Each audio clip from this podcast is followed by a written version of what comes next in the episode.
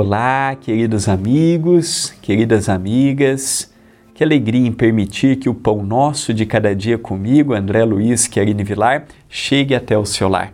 Estou muito feliz. O mês de dezembro é aquele mês que trazemos a figura de Jesus. Então, nas redes sociais, da TV, nas minhas, estamos sempre colocando frases de Jesus ao longo do mês. Todo o nosso pão nosso, do dia 1 ao dia 31 de dezembro, está com a finalidade de trazermos uma frase de Jesus e você é o meu convidado especial.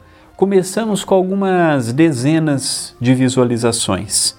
Passamos a primeira centena, a segunda centena e hoje já passamos de 300 visualizações por dia. Muitos podem pensar assim: ah, mas é um número pequeno.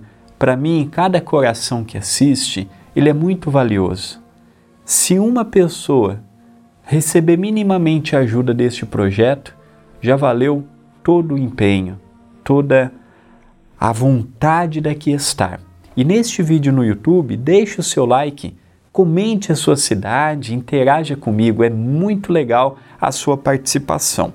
Hoje nós vamos ver uma frase de Dr. Bezerra de Menezes, pelas mãos de Chico Xavier, contida no livro Antologia Mediúnica do Natal sempre que te decidas a concretizar ideias e planos na exaltação do bem, recorda que Jesus, o governador da terra, começou o apostolado da redenção humana no obscuro recanto da estrebaria.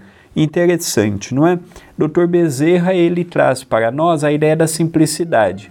E ele fala que independente do plano ou do projeto, devemos começar pelo começo às vezes nós temos aquela vontade de fazer tal coisa, mas já queremos começar hoje e colher, se possível, hoje mesmo. Não, eu tenho que plantar hoje para colher no amanhã. Não posso já querer do dia para a noite colher os frutos. Isso é dentro de casa, isso é no trabalho, isso é no centro espírita. Eu me lembro, por exemplo, de uma história com Chico Xavier, que quando seu irmão José Xavier, que ajudou ele a fundar o Centro Espírita Luiz Gonzaga em Pedro Leopoldo, teve alguns meses, alguns anos, que José Xavier não podia ir à noite no centro, porque ele começou a trabalhar à noite também para complementar a renda da família. E é interessante que o Chico ia sozinho para o centro. O Chico abria o centro, o Chico limpava o centro, o Chico fechava o centro e não aparecia ninguém na reunião. Chico fazia a prece, ele lia o Evangelho, comentava o Evangelho, recebia uma mensagem de Emmanuel, lia a mensagem de Emmanuel, fazia a prece e ia embora. Isso foi várias semanas, vários meses, alguns anos. Aí um dia ele falou para Emmanuel: Emmanuel, olha aqui, não tem ninguém. Quanto tempo a gente não está vindo aqui no centro? Não tem ninguém. Nem meu irmão está podendo vir porque trabalha.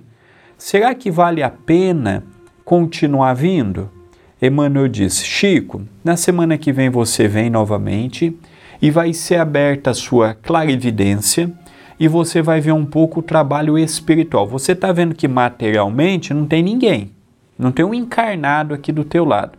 E na semana que vem você vai ver o lado espiritual. Ele foi embora, muito obediente. Passou uma semana, ele retorna para o Centro Espírita Luiz Gonzaga.